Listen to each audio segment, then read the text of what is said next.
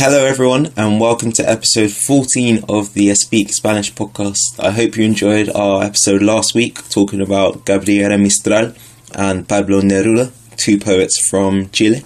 If you haven't listened to it, go back and listen to it now. It was a very interesting episode to research, so I hope you enjoyed listening to all of the information I gave you as well. This week, we're heading back up to Central America and we're going to look at the smallest country in Central America and also the most densely populated, which is El Salvador. So I hope you enjoy listening and I'll get straight into it now.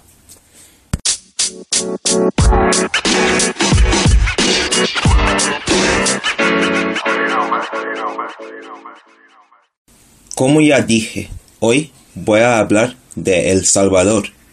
El nombre oficial del país es la República de El Salvador.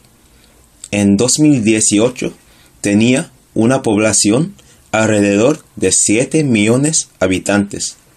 Así que es el país más densamente poblado del continente americano, salvo algunas islas del Caribe.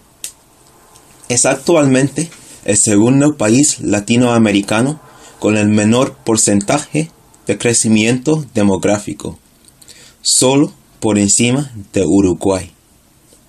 En 2004 vivían fuera de El Salvador unos 3,1 millones de salvadoreños como inmigrantes en los Estados Unidos, la mayoría de forma indocumentada.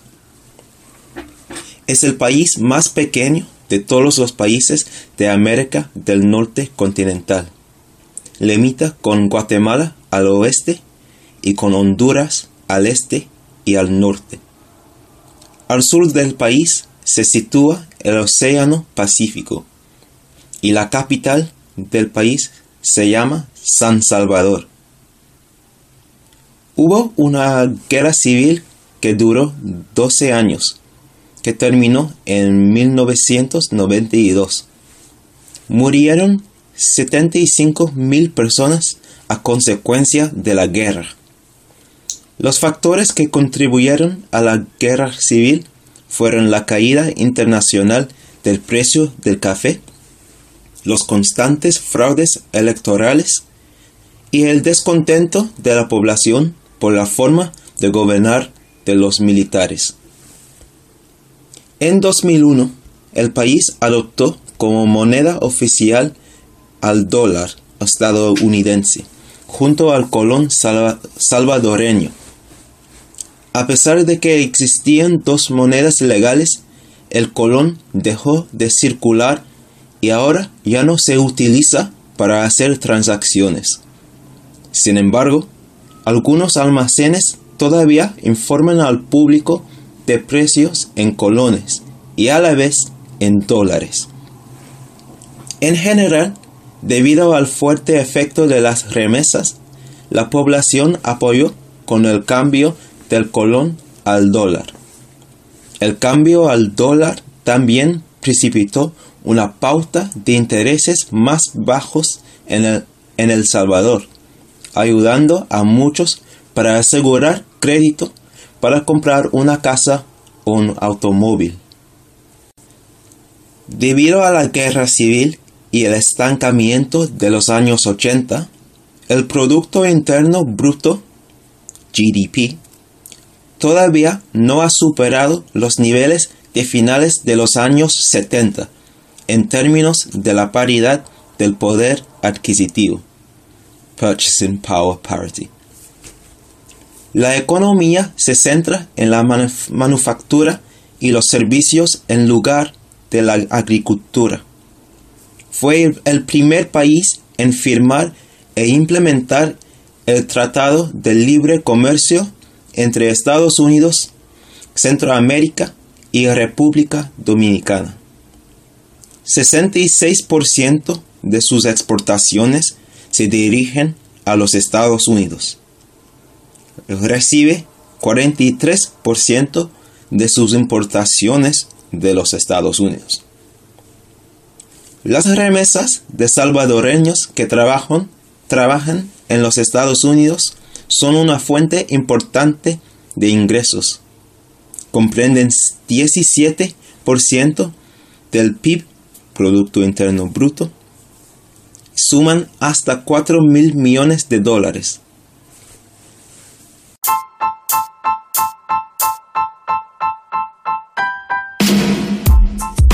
Hello guys, as well as the podcast, Speak also provide online Spanish teaching for students of any level.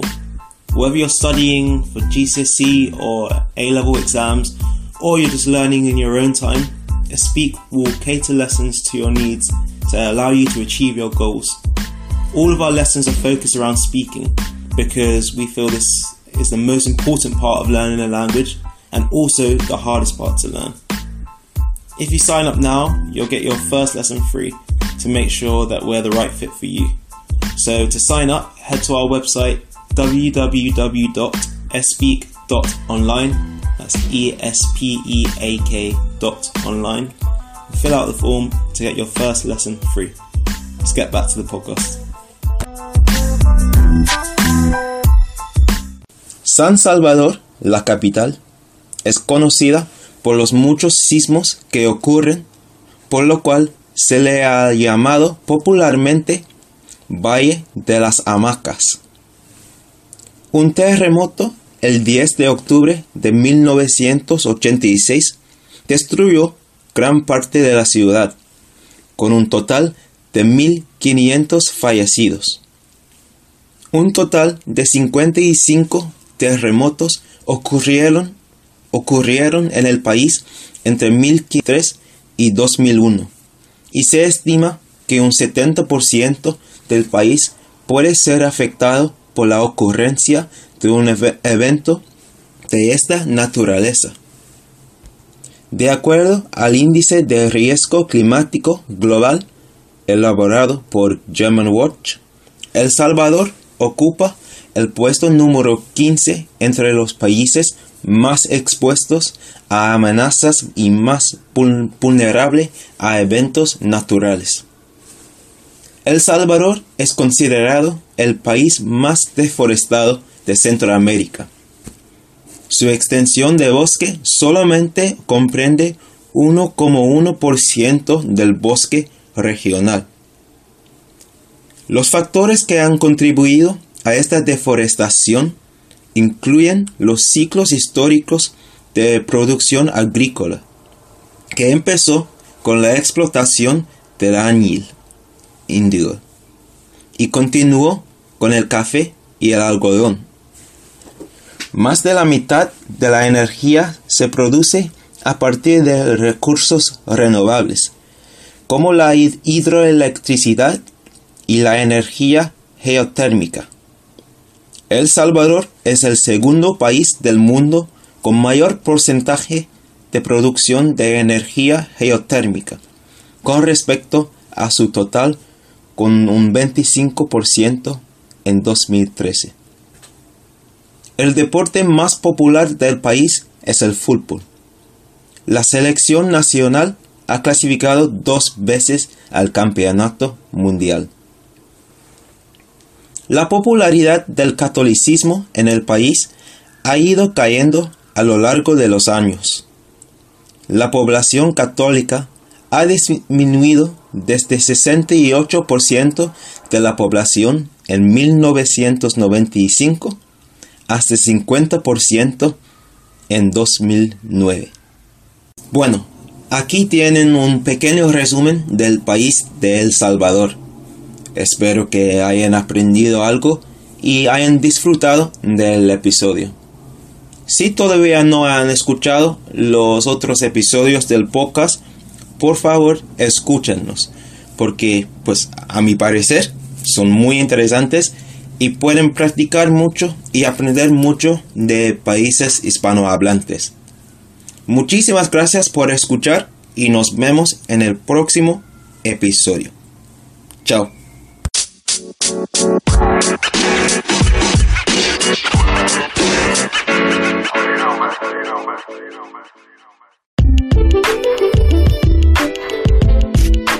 Thanks so much for listening to another episode of the Speak Spanish podcast.